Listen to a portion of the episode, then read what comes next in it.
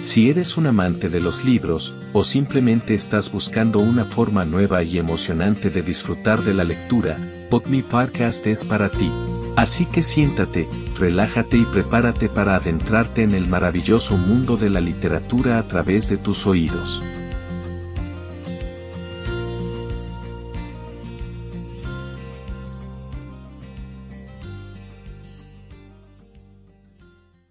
Capítulo 2. Vivir más y mejor. He descubierto que toda la infelicidad del hombre deriva de una sola causa, su incapacidad para mantenerse en quietud en su habitación.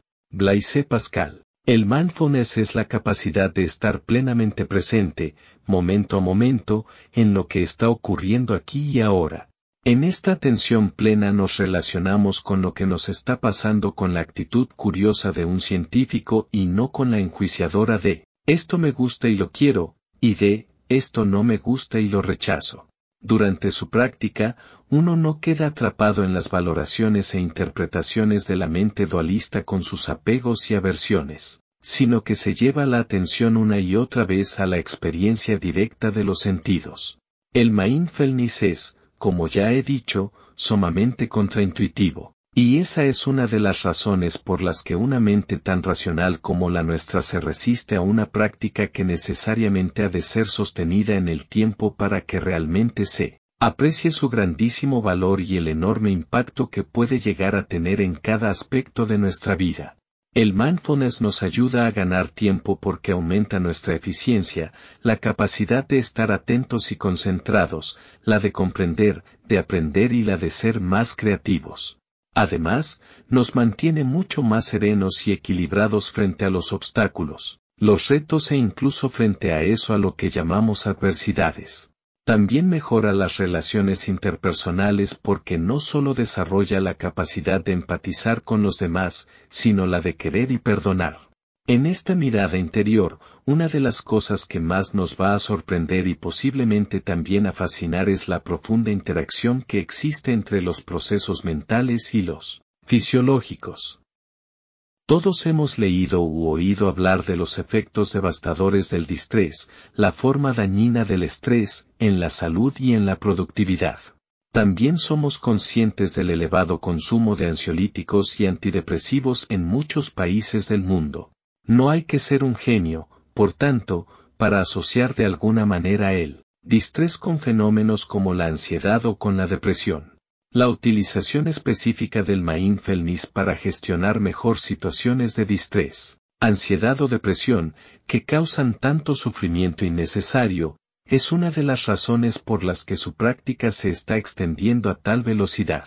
De hecho, hay estudios que muestran que su efecto puede llegar a ser más potente que el tratamiento con algunos de los mejores ansiolíticos y antidepresivos que se utilizan hoy. Por eso, muchos psicólogos y psiquiatras han incorporado en las consultas su enseñanza.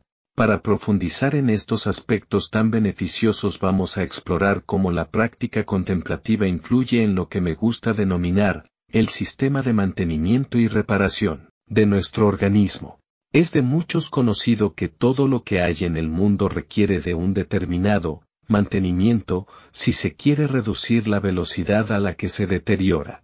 Existe en la naturaleza, como bien nos recuerda la termodinámica, una tendencia a la entropía, esto es, al desorden.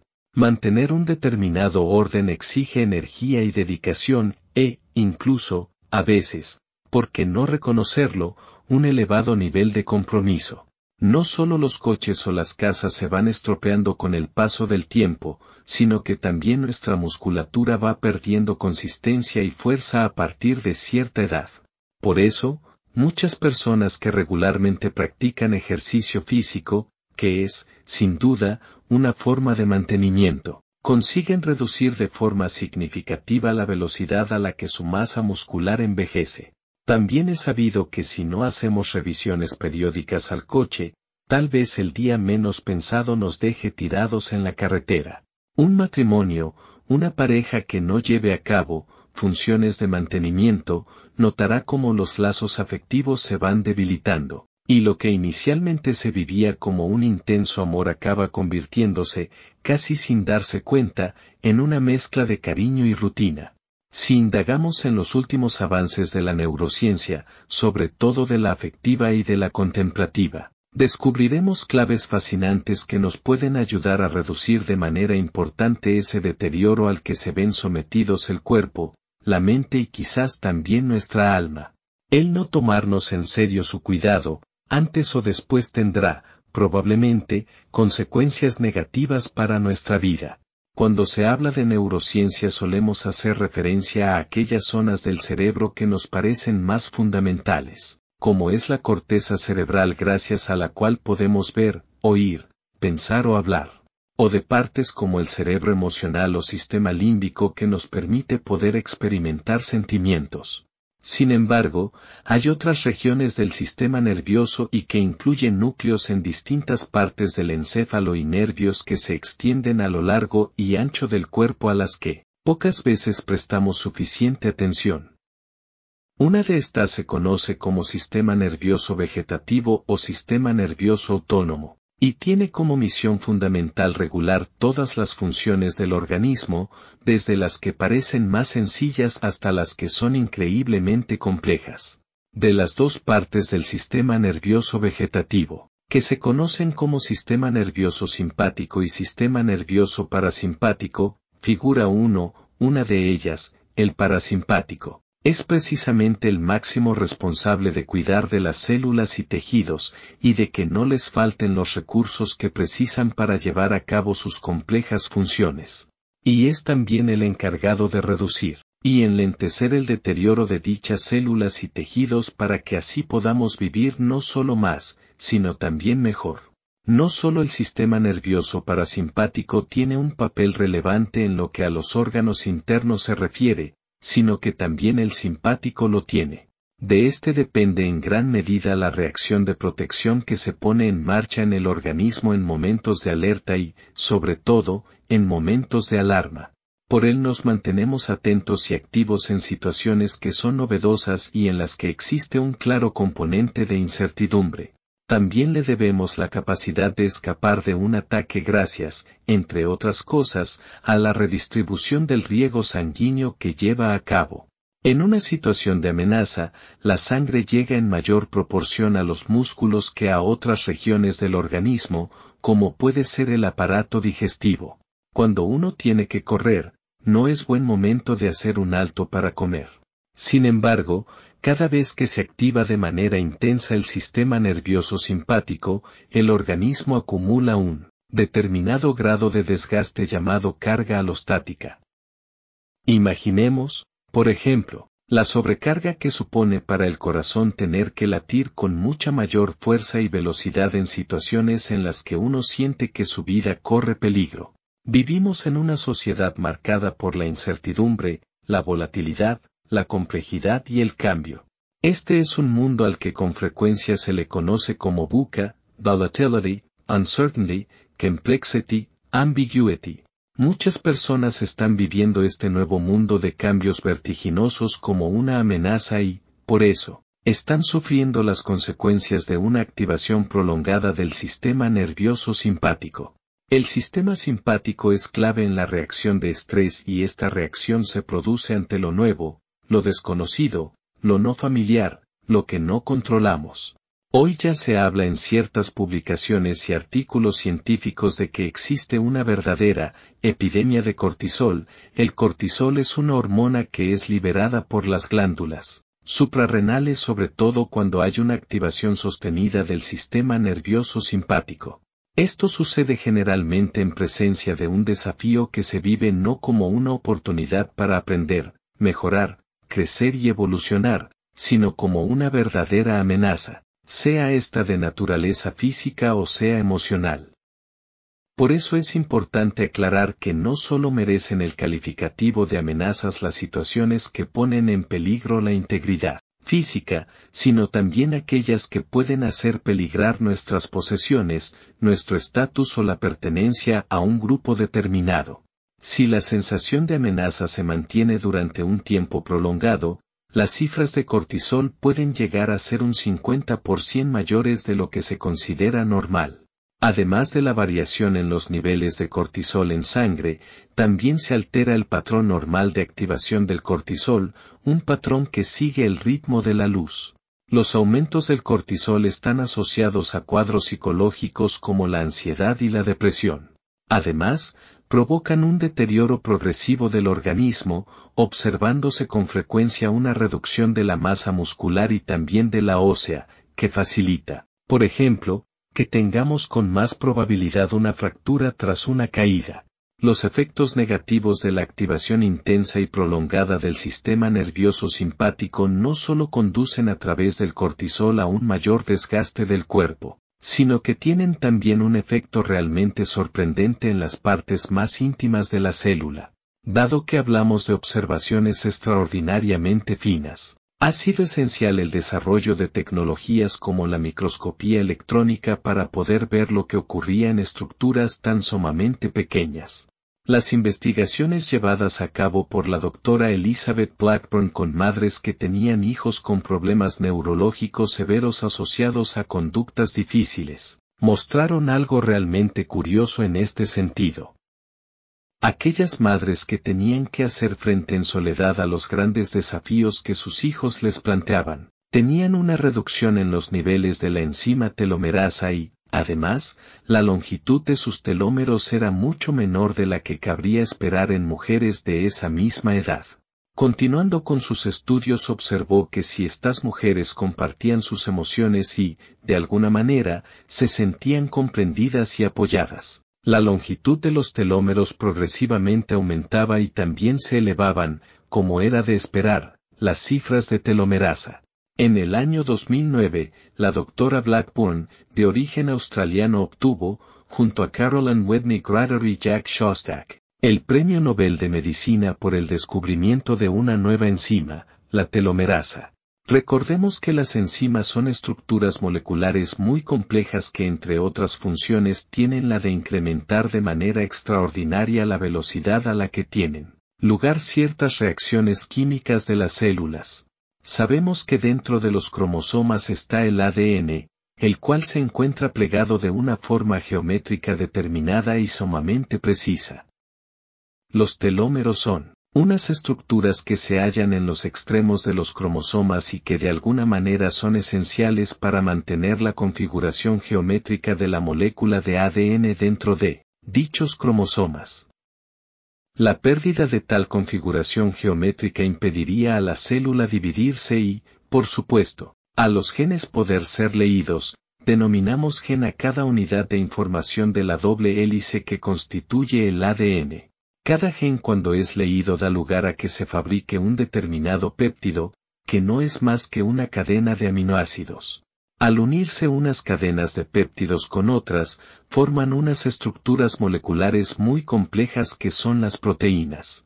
Tenemos aproximadamente unos 20.000 genes, los cuales codifican todas las proteínas que forman nuestro cuerpo.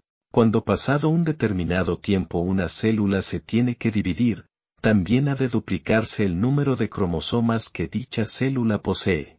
De esta manera cada una de las dos células hijas resultantes de tal división contendrá en el interior de su núcleo el mismo número de cromosomas que tenía la célula de la que proceden y que es de 46.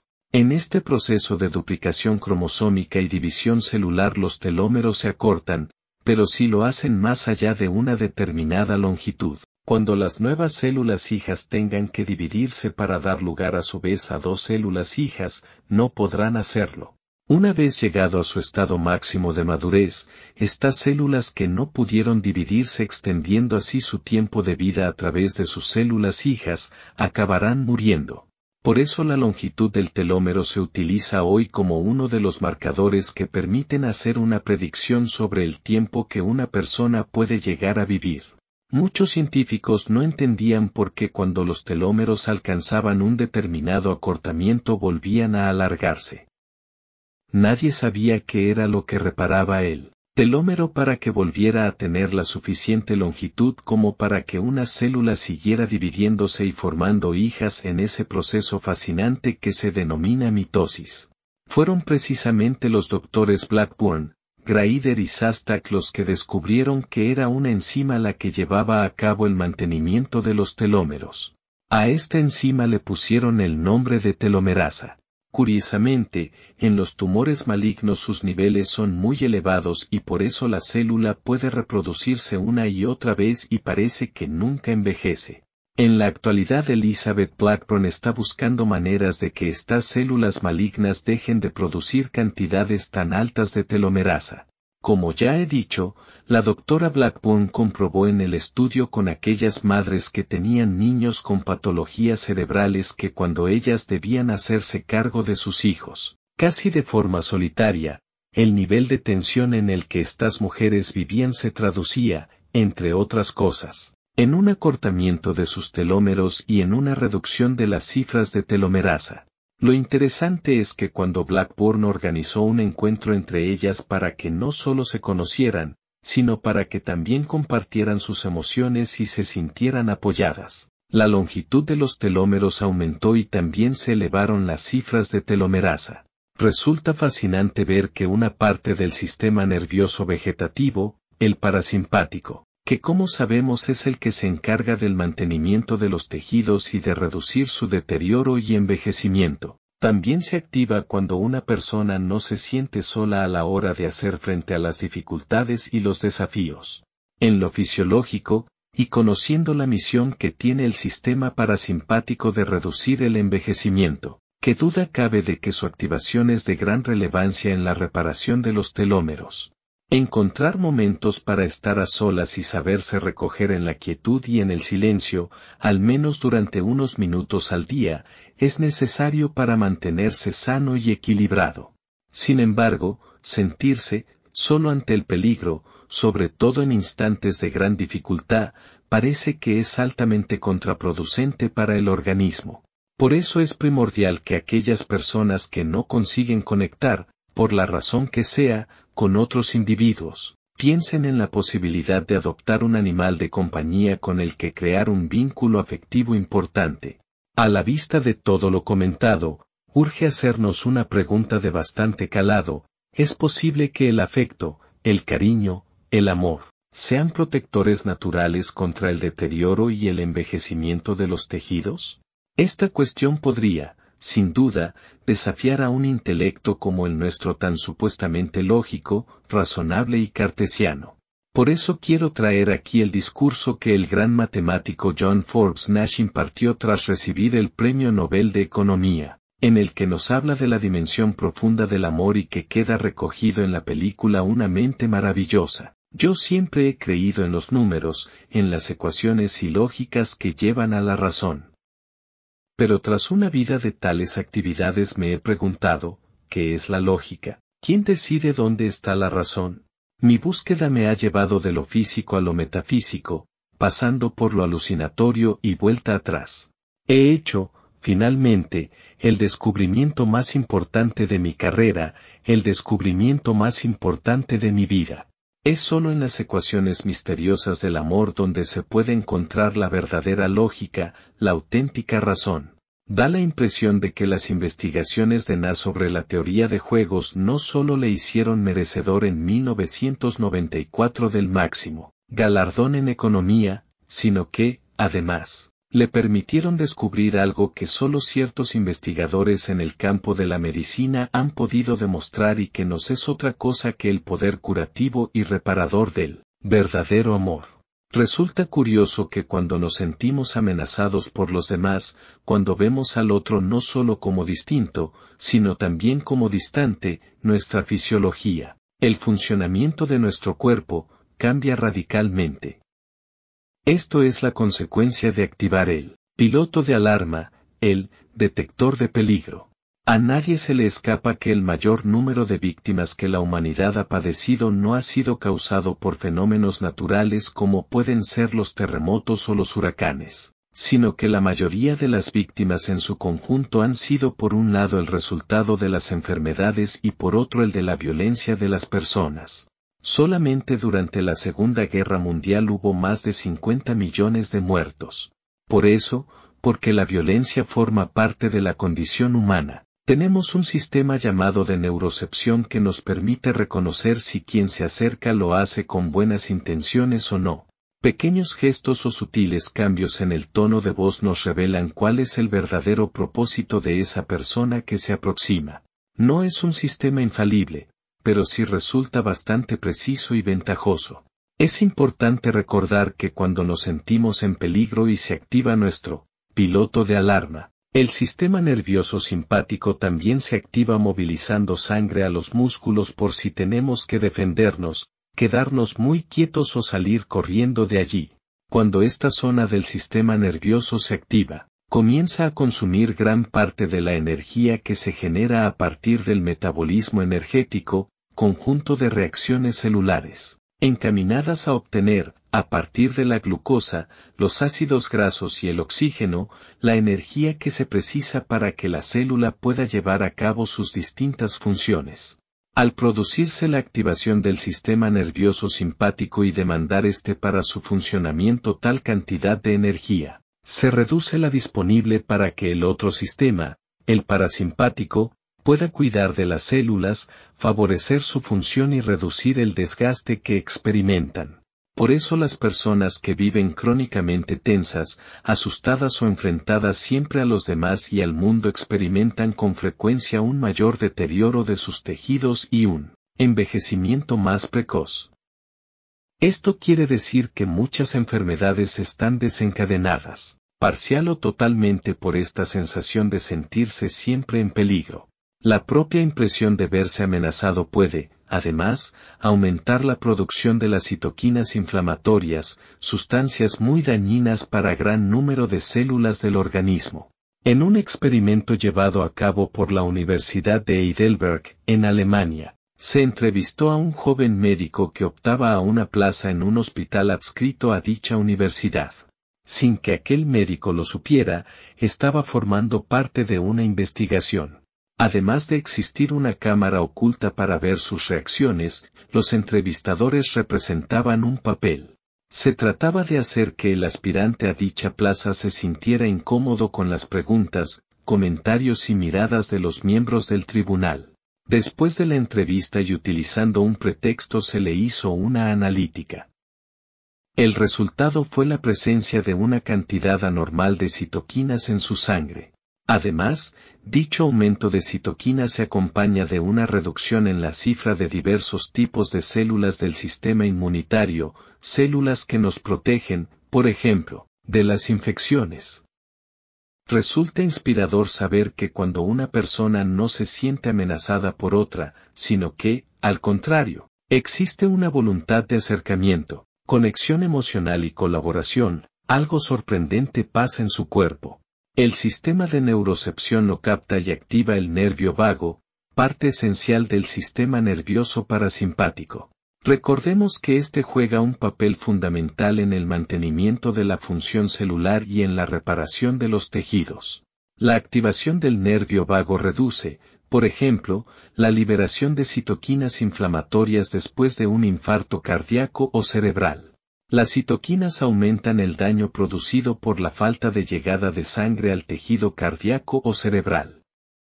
Además, este nervio produce acetilcolina, que estimula a las células del sistema inmune para evitar así la infección del tejido muscular o cerebral que se ha necrosado, que ha muerto por falta de oxígeno. Por eso es fundamental que una persona que sufre un infarto cardíaco o un ictus cerebral se sienta acompañada y querida. Desde un punto de vista fisiológico, el amor mejora la salud y reduce la extensión del daño producido. Hay también algo a lo que hoy se le da gran importancia en cuanto a su capacidad para predecir la salud de una persona. Inicialmente se estudió en bebés, sobre todo en prematuros, pero pronto se extendió al mundo de los adultos. Se trata de lo que se conoce como variabilidad cardíaca. Sabemos que el electrocardiograma nos da información sobre la frecuencia y el ritmo cardíacos.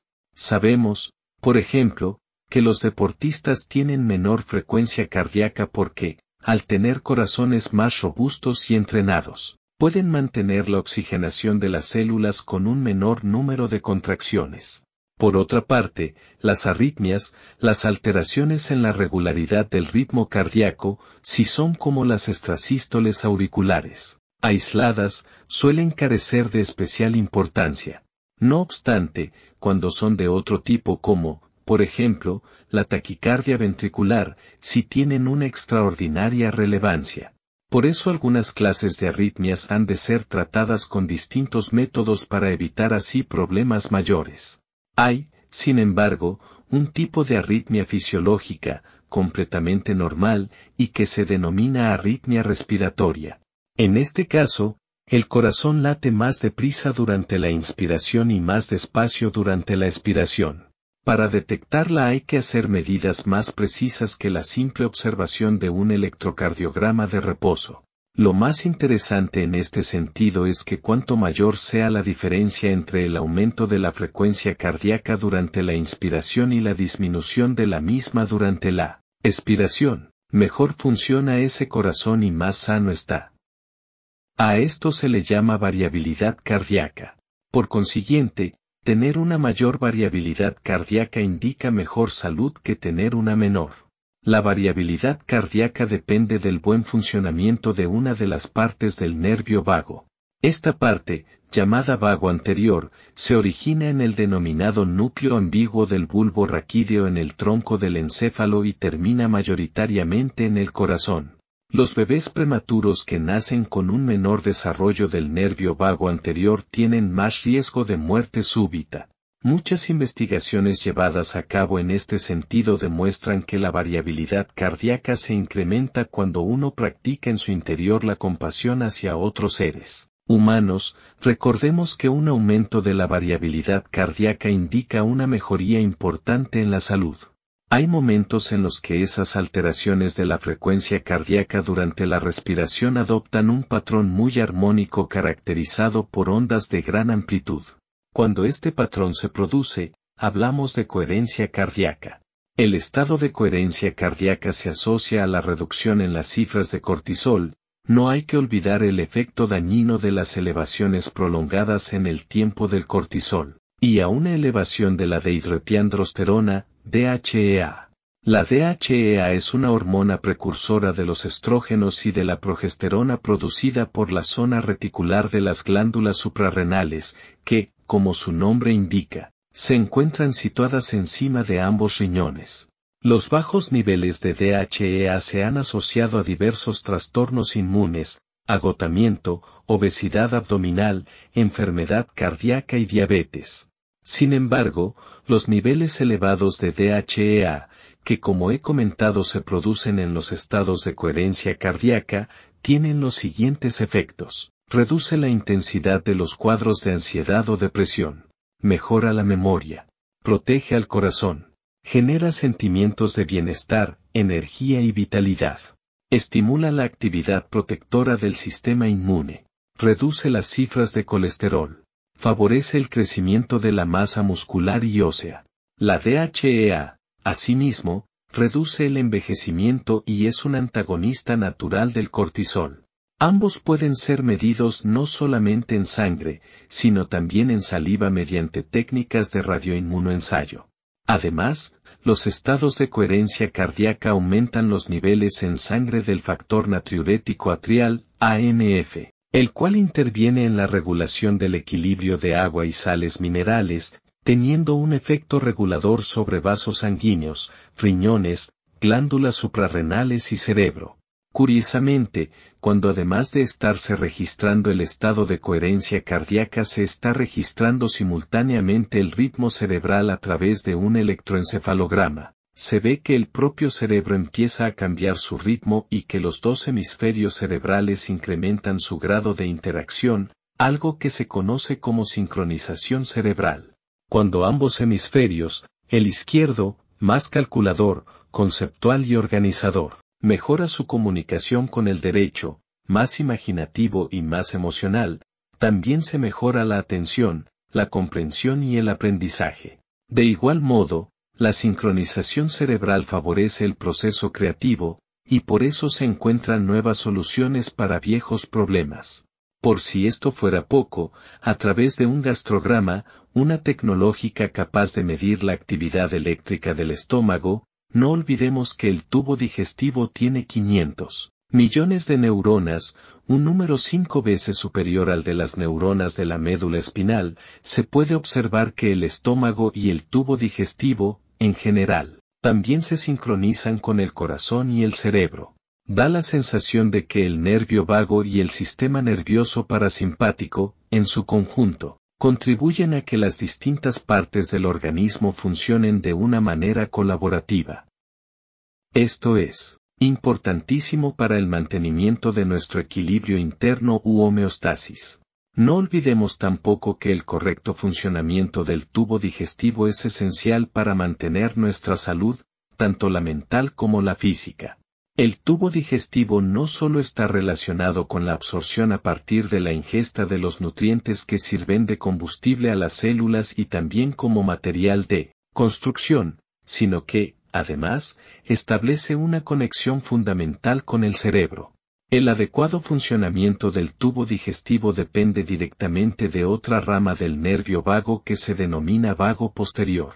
Cuando una persona se siente amenazada frente a otro ser humano se activa, como hemos visto ya, el sistema nervioso simpático, que nos prepara para el ataque, el bloqueo o la huida y, también se produce simultáneamente una inhibición del nervio vago.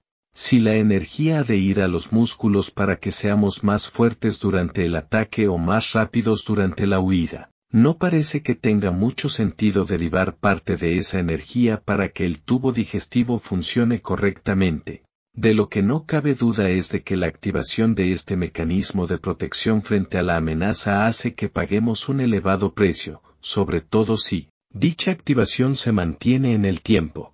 Es importante recordar que cuando nos sentimos amenazados, angustiados, impotentes o desesperanzados existe una activación sostenida del sistema nervioso simpático que es claramente contraproducente para la salud de las células. Hemos visto también la extraordinaria importancia que tiene el sistema nervioso parasimpático y, sobre todo, uno de sus componentes, el nervio vago, en todo lo que es la reparación y el mantenimiento del organismo y como las situaciones de excesiva tensión emocional activan de forma intensa y sostenida el sistema nervioso simpático perjudicando la salud y la longevidad. Finalmente, hemos explorado cómo en las relaciones en las que se produce un acercamiento a otro ser humano con el sincero deseo de crear vínculos de afecto y colaboración, existe una mayor activación del sistema nervioso parasimpático. Por eso sería interesante, descubrir alguna práctica o sistema que fuera capaz de producir una potenciación del sistema parasimpático, del nervio vago. Esto tiene máxima relevancia cuando el equilibrio simpático-parasimpático se ha perdido como, por ejemplo, cuando alguien está experimentando una gran tensión emocional. La hipertensión arterial somete al corazón y a las arterias a un exceso de trabajo que con el paso del tiempo, si esta hipertensión no se consigue controlar adecuadamente, puede acabar pasando factura. La presión excesiva al que se ven sometidas las arterias puede generar un endurecimiento de las mismas y una lesión de su capa más interna, la íntima, esta es la que está en contacto con la sangre, y por eso la lesión de la íntima favorece la aparición de una trombosis que al taponar la arteria impide que los tejidos reciban suficiente sangre. Dicha situación es especialmente grave cuando la falta de riego afecta al corazón o al cerebro, dando lugar a los temidos infarto cardíaco e ictus cerebral. Si las personas que saben que tienen hipertensión se cuidan y siguen el tratamiento médico adecuado, pueden, sin duda, evitar los problemas anteriormente citados y disfrutar de una vida larga y plena. El peligro lo tienen aquellas que, o no saben que la sufren o tienen una que resulta muy difícil de controlar a pesar de reducir el consumo de sal, mantener una nutrición adecuada, practicar con regularidad ejercicio físico y seguir la medicación apropiada. Una campaña informativa que favorezca la revisión periódica de la tensión arterial puede detectar las hipertensiones silentes. Sin embargo, ¿cómo tratar esas otras mucho más resistentes al tratamiento médico? Entre los científicos que más han ayudado al estudio de la hipertensión desde un punto de vista totalmente nuevo destaca el Dr. Herbert Pansen.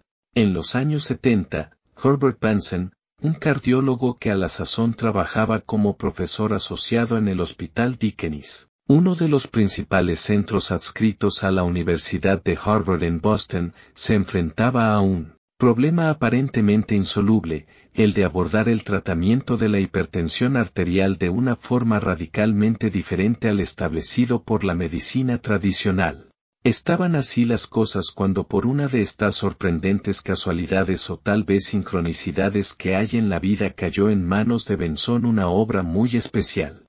Se trataba aparentemente de un simple libro de viajes, aunque para la mirada astuta de aquel cardiólogo no pasó desapercibida la relevancia médica de algo que se describía en él. El libro era el relato de un viaje que una valiente mujer norteamericana de ascendencia oriental había hecho a los Himalayas y específicamente al Tíbet. En la época en la que aquella aventura tuvo lugar, la comunidad budista tibetana vivía todavía en su país de origen, el Tíbet. Años después los monjes budistas, liderados por el actual Dalai Lama, tuvieron que buscar refugio en el norte de la India ante la invasión del Tíbet por China, la quema de cientos de monasterios y el encarcelamiento de muchos monjes y monjas budistas. La autora de aquel libro describía en uno de los capítulos el haber visto con sus propios ojos cómo aquellos monjes hacían una práctica de meditación que tenía unos efectos asombrosos. Envueltos en sábanas empapadas en agua, cuya temperatura estaba cercana al punto de congelación, conseguían secarlas con el calor que emitían sus torsos desnudos, los médicos sabemos que es imposible que un cuerpo humano alcance la temperatura necesaria para poder secar. Sábanas envueltas en agua prácticamente helada. Sorprendentemente, Benson, lejos de pensar que aquella escritora se inventaba algo fantástico, sí dio credibilidad a su descripción. Él se planteó algo que pocos médicos habrían hecho. Tal vez aquellos monjes no elevaban la temperatura del interior de su cuerpo, lo cual, desde luego es incompatible con la vida, ya que a determinadas temperaturas, los procesos celulares se paralizan sino que eran capaces de elevar tan solo la temperatura de la piel de tal manera que la transformaran en una especie de radiador viviente. Fue entonces cuando intuyendo que podía estar ante un avance asombroso en el campo de la medicina mente-cuerpo, el doctor Benson tomó la resolución de viajar al norte de la India para poder hacer allí registros científicos de los monjes haciendo meditación. Benson necesitó de varias conversaciones con el Dalai Lama, Conversaciones que se alargaron a lo largo de todo un año para que la máxima autoridad del budismo tibetano le permitiera hacer dichos registros. Finalmente lo autorizó, si bien cada monje debía, además, dar individualmente su consentimiento. Con una beca del Instituto de Salud norteamericano, Benson y un equipo de científicos viajaron hasta la India, donde vive actualmente la comunidad budista tibetana a 7.000 pies de altura. Había tres cosas que el doctor Benson sabía antes de realizar el viaje. La primera era que la medicina tradicional no ofrecía por entonces ninguna alternativa. La segunda era que la activación del sistema nervioso simpático, la cual tenía lugar cuando las personas hipertensas experimentaban una situación de estrés importante, producía un incremento aún mayor de su tensión arterial. Qué difícil era que estos enfermos, lo mismo que cualquier otro ser humano y ante situaciones que producen enfado, preocupación o ansiedad, no activaran automáticamente su sistema nervioso simpático. La tercera cosa que Benson sabía, al igual que muchos otros médicos, era que la activación del sistema nervioso parasimpático podía por sí sola reducir la presión arterial protegiendo así tanto a las arterias como al corazón. Esto se había descubierto gracias a múltiples estudios con animales de experimentación y fundamentalmente en gatos y ratas. De hecho, el Dr. Walter Rudolph Haas obtuvo en 1949 el Premio Nobel de Fisiología por sus hallazgos en la organización funcional del diencéfalo y por la manera en la que éste coordinaba las funciones de los órganos internos. El médico suizo hizo un mapa altamente preciso de esa región central y profunda del cerebro llamada diencéfalo. Dentro de este, y en una parte muy pequeña y oculta del mismo llamada hipotálamo, figura 4, este oftalmólogo, convertido posteriormente en investigador, localizó uno de los núcleos más importantes del sistema nervioso parasimpático bautizado, con el nombre de núcleo trofotrópico del hipotálamo, que significa núcleo ahorrador de energía y que corresponde al núcleo anterior del hipotálamo.